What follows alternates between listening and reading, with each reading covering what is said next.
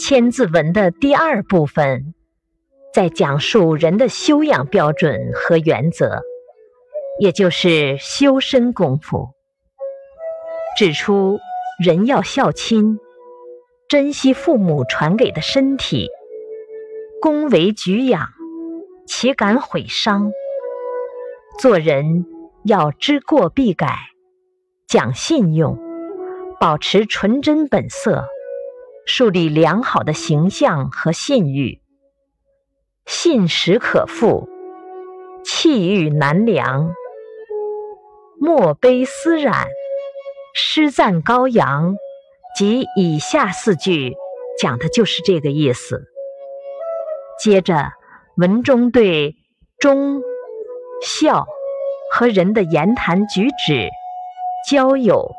保真等方面进行了深入的阐述。